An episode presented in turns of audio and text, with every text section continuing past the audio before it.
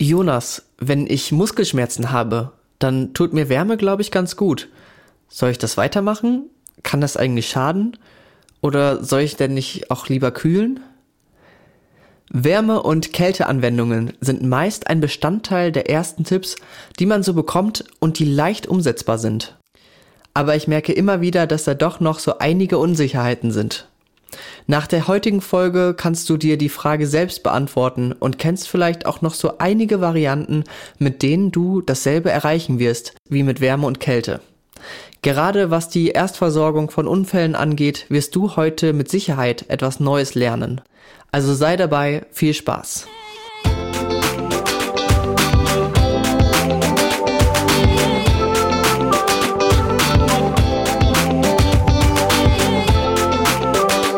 Hörst den Mindmover Podcast von und mit Jonas Ferens Kohlhage.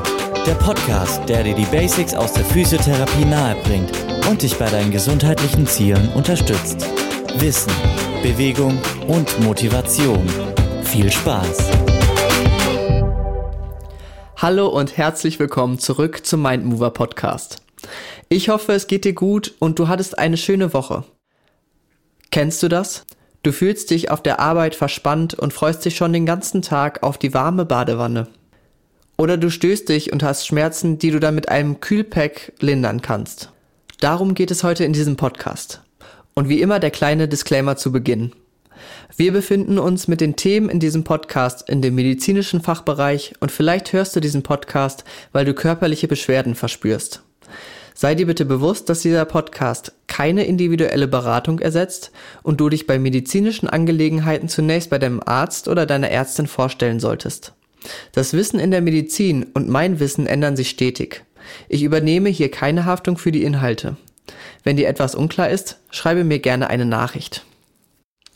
Also ich hatte ja in der Folge über die Physiotherapie erwähnt, dass auch Anwendungen wie Hydrotherapie, Elektrotherapie oder eben auch Therapien mit der Einwirkung von Wärme und Kälte Bestandteil der Ausbildung sind. Und ich glaube, heutzutage würden sich tatsächlich darüber immer weniger Therapeutinnen definieren. Diese Therapieformen nehmen einen immer kleineren Bestandteil an. In den Praxen werden diese Therapieformen eher selten angewendet. Kältetherapie wird teilweise mit Geräten und Eislollis durchgeführt. Elektrotherapie eben auch nur, wenn das teure Gerät dafür zur Verfügung steht. Und Wärmeanwendungen werden doch noch sehr häufig über die Fango-Anwendungen oder Wärmelampen durchgeführt. Gerade in den Reha-Kliniken werden all diese Therapieformen noch häufig durchgeführt. Dort gibt es dann auch eher noch ein Bad oder mit Wärme arbeitende Therapieliegen. Was ich zum Glück mal ausprobieren konnte, sind die herkömmlichen Fango-Packungen. Das ist eine Moormischung, die erhitzt wird und in einer Form fest wird. Da legt man sich dann drauf. Und das ist ultra angenehm. Leider sind die heute sehr teuer und äh, ja auch arbeitsaufwendig, deshalb nicht mehr häufig in Gebrauch. In den Praxen nutzt man als Fango-Packungen häufig Wärmekissen, wo dann eine dünne Schicht dieser Packungen aufgetragen ist. Meist sind das dann so maschinell vorgefertigte Einmalpackungen. Aber so viel zu den Anwendungen in den Praxen und Kliniken. Also diese Anwendungen sind immer noch Teil der Physiotherapie. Viele Physiotherapeutinnen würden das Managen der Gesundheit der Patientinnen als einen wichtigen Punkt einer Definition des Berufs mit aufnehmen. Das wollte ich noch sagen zu der letzten Folge. Und ich denke, in diese Definition passen dann wieder diese vielen Anwendungen sehr gut hinein. Eben als Anwendungen, die man zu Hause nutzen kann, um sich spontan helfen zu können. Wärme- und Kälteanwendungen werden mit Sicherheit nicht erst seit der Antike angewendet. Die wohlige Wärme hat etwas Entspannendes und die Kälte etwas Frisches, Starkes.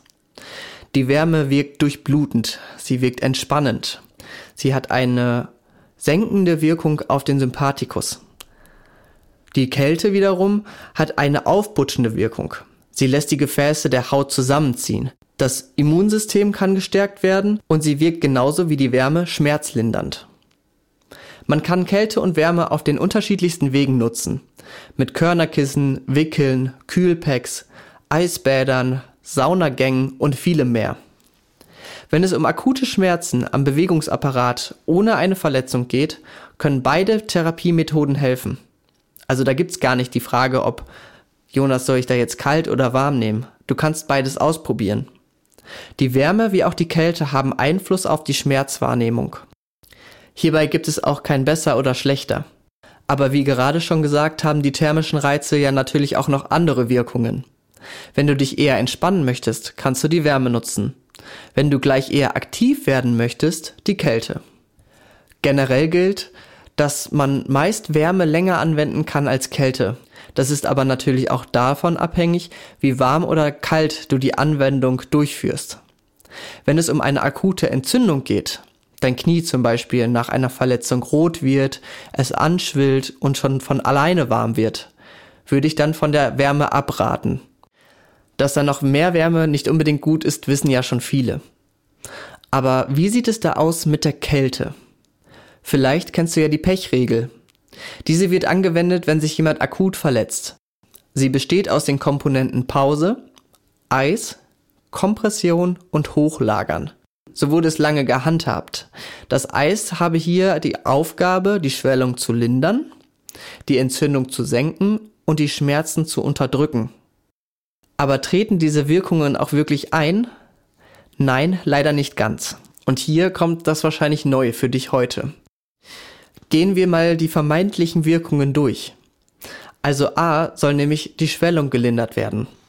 Die Theorie dahinter ist, dass die Gefäße sich zusammenziehen und weniger Schwellung entsteht. Das ist aber leider nicht so. Die Studien zu dieser Hypothese konnten keinen Einfluss auf die Schwellung feststellen. B. Die Entzündung soll gesenkt werden.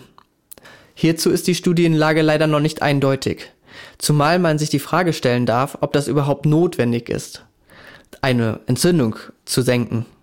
Da komme ich aber gleich nochmal drauf zurück. Und C soll sie die Schmerzen unterdrücken.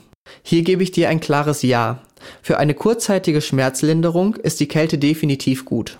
Wenn du also deine Verletzung kühlen möchtest, um deine Schmerzen kurzzeitig zu senken, kannst du gerne zum Kühlpack oder den Tiefkühlerbsen greifen. Es wird empfohlen, auch natürlich hier auf die Dosierung zu achten. Genaue Zahlen dazu gibt es aus der Forschung heraus leider nicht aber so 15 bis 20 Minuten dreimal am Tag würde ich dir da jetzt zusammenfassend empfehlen. Eben dann, wenn du die Schmerzen lindern möchtest. Ein Muss ist die Kälteapplikation eben aber nicht. Du kannst deinen Körper auch einfach machen lassen. Und man muss eben dazu sagen, dass die höheren Temperaturen durch die Entzündung ja auch einen gewissen Grund haben. Bestimmte Enzyme arbeiten eben optimal bei höheren Temperaturen. Und auch die Schwellung hat einen Grund. Durch die Weitstellung der Gefäße können schneller und mehr Stoffe in den Flüssigkeiten transportiert werden. Also neue Proteine, Sauerstoff, Abfallprodukte oder auch Zellen des Immunsystems, die sich um die Erreger kümmern, die jetzt vielleicht gerade in der Wunde sind. Eine Entzündungsreaktion ist erstmal nichts Schlechtes. Sie ist ein natürlicher Prozess und hilft uns, wieder gesund zu werden. Erst bei sehr starken Verletzungen kann es sinnvoll sein, die Entzündung zu senken, um Sekundärschäden zu vermeiden. Darauf würdest du aber hingewiesen werden. Also lass den Kopf nicht hängen, wenn deine Verletzung mal anschwillt und sie warm wird. Das bedeutet nämlich Heilung.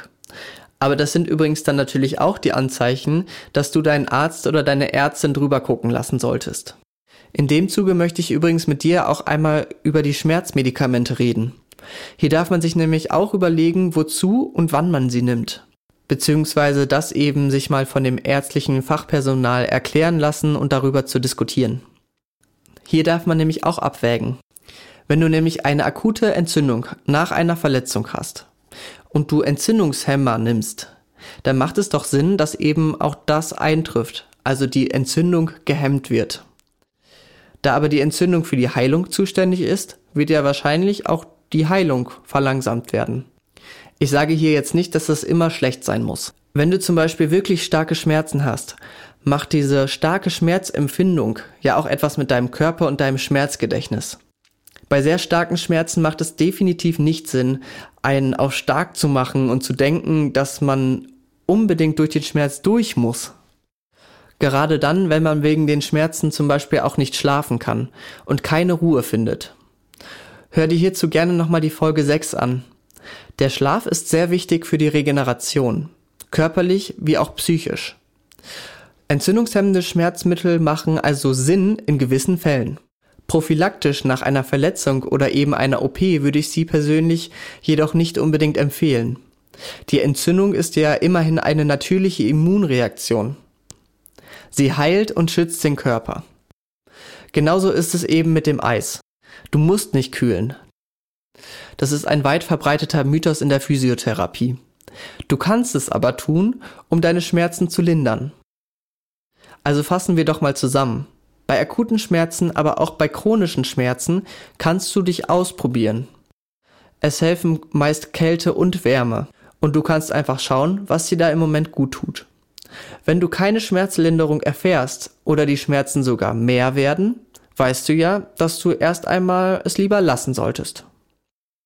Wenn es sich aber um akute Schmerzen bei einer Verletzung mit einer Entzündungsreaktion handelt, lagere das Bein eben hoch, mache Pause, kipp ein wenig Kompression durch zum Beispiel Wickel darauf. Das wirst du aber auch gesagt bekommen, denn dann solltest du dich auch bei einem Arzt oder einer Ärztin vorgestellt haben. Und bei starken Schmerzen greif dann gerne auch zur Kälte. Wie in der Einleitung gesagt, kannst du die Wärme und Kälte auch global anwenden. Also auf den ganzen Körper. Über eine Badewanne, einen Saunaabend oder ein Eisbad. Wo wir nämlich jetzt zu dem nächsten Tipp kommen, beziehungsweise einem anderen Weg, Wärme- und Kälteanwendungen zu Hause durchzuführen. Und dazu kommen wir in der nächsten Woche. Ich hoffe, es hat dir bis hierhin gefallen. Ich war leider anderthalb Wochen krank, was dir jetzt diesen wunderbaren Cliffhanger beschert hat. Es geht natürlich mit vielen Tipps weiter, aber auch mit Kontraindikationen von Wärme und Kälte, weshalb du auf jeden Fall in die nächste Folge reinhören solltest. Wenn du wissen möchtest, was die mysteriöse, heiße Rolle mit diesem Thema auf sich hat, dann hör gerne nächste Woche in den Podcast rein. Wir hören uns bis zur nächsten Woche. Ich freue mich, dein Jonas.